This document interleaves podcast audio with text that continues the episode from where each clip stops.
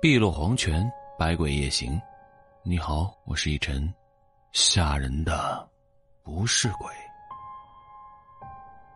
其实吧，这每个学校都有各种版本的灵异事件，或大或小，或真或假，或信誓旦旦，或空穴来风。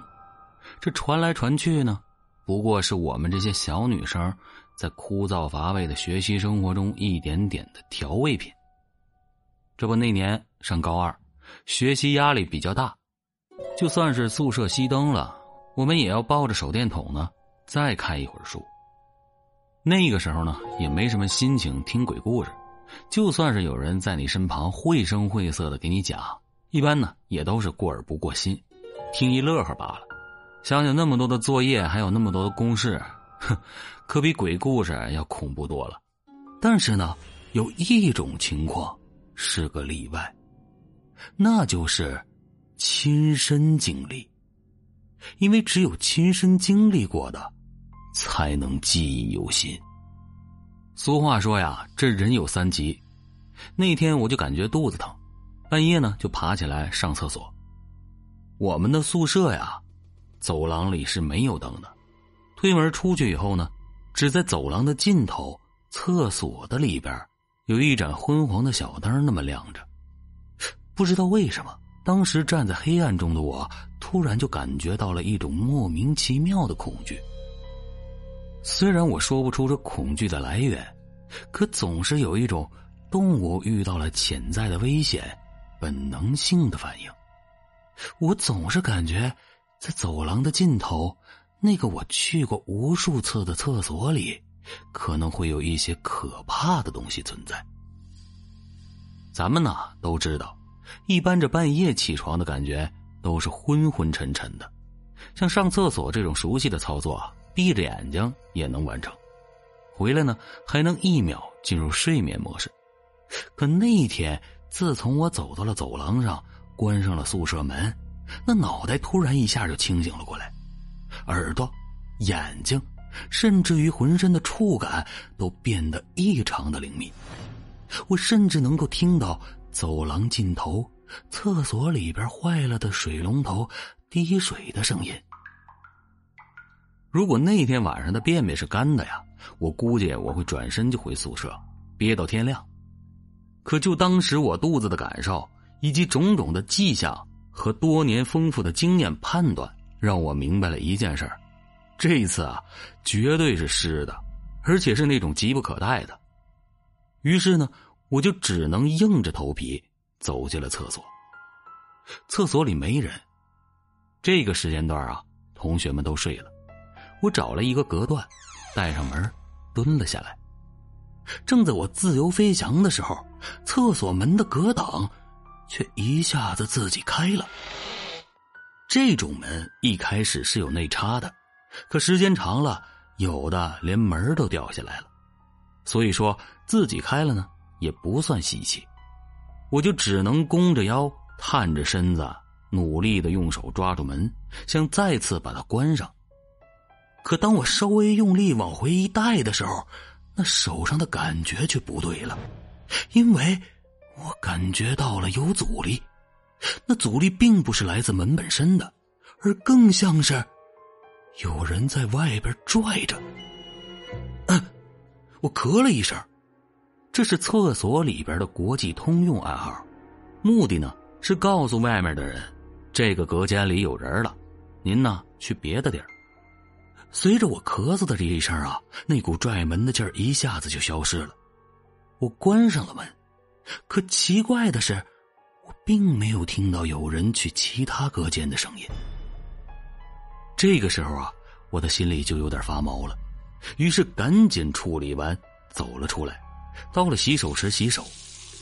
我边洗手就边回头向厕所的门的方向瞄了一眼。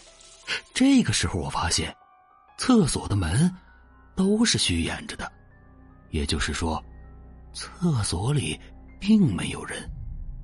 我沾着手上的水珠溜达着，探头侧脸。看着每一个蹲坑，灯光昏暗，可是足以看清楚厕所里的情况。抽到最后一个格挡的时候，我看到了一个人，那个人头发很长，好像是背对着我，直挺挺的站在那里。看到有人啊，我也就打消了刚才的顾虑，想转身就回宿舍。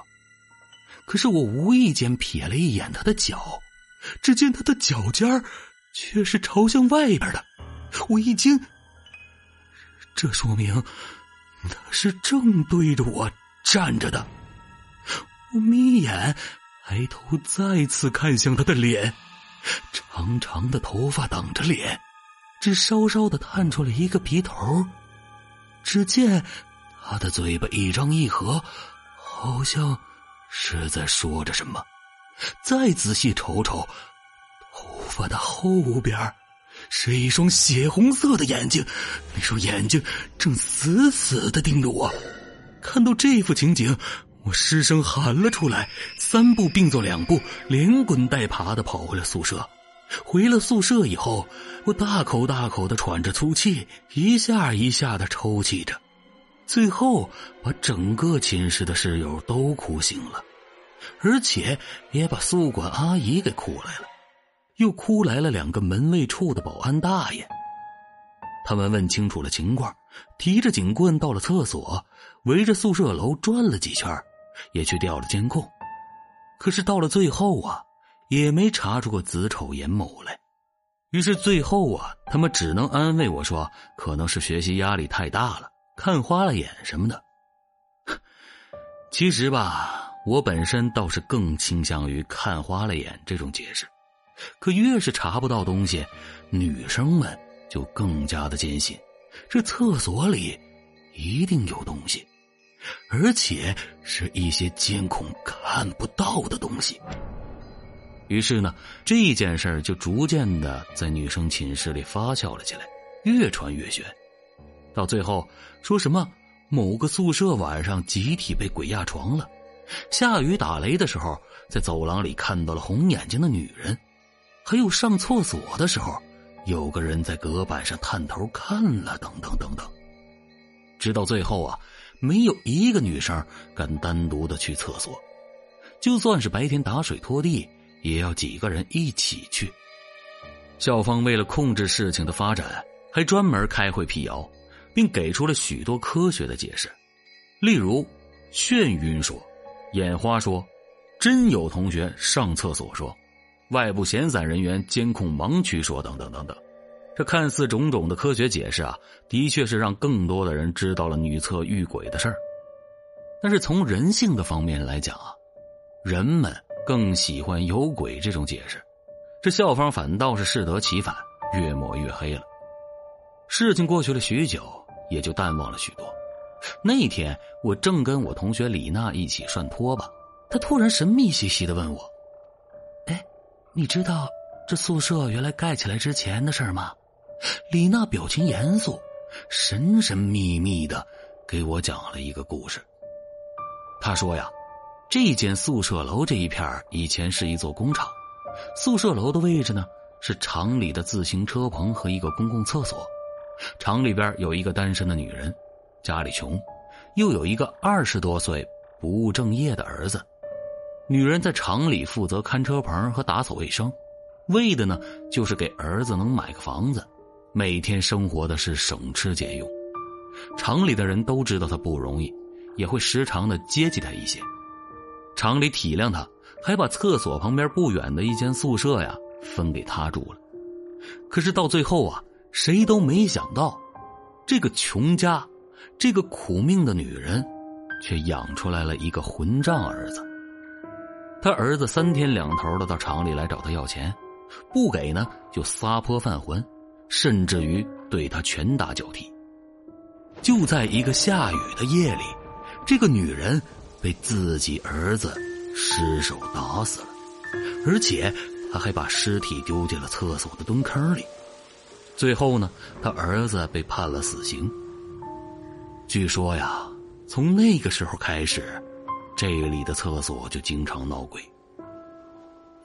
后来呢，有个新来的女工，晚上去厕所。出了回车间的路上呢，就听见厕所不远的那个小屋里，有个人一直就对她说：“给我烧些纸行吗？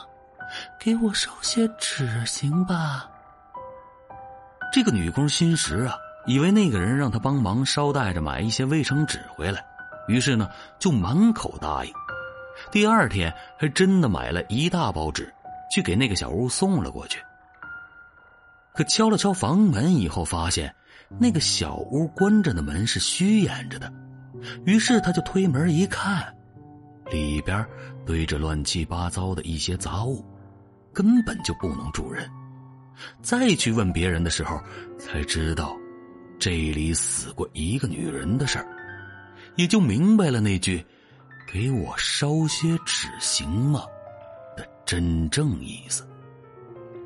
听着李娜的故事，我的眼前又浮现出了那天晚上厕所里看到的那个女人，长长的头发挡着脸，只稍稍的探出来一个鼻头，嘴巴。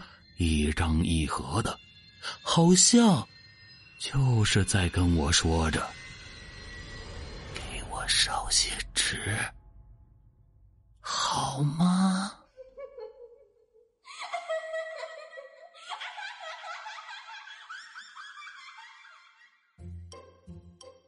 今天的故事啊，由听友鹅英提供，编辑李结伴。呃，当时拿到故事的时候啊，老李告诉我，素材呢是一个叫做“我鸟活活宝盖鸟”的听友提供的。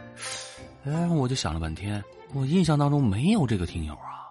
后来啊，我才想明白，感情他是不认识这俩字儿啊，就拆成了“我鸟活活宝盖鸟”。哎，突然发现我自己真是太聪明了。好了，今天的故事就到这里吧。感谢您的关注、订阅、留言、转发、点赞和分享。我们下期节目不见不散。我是逸晨，晚安。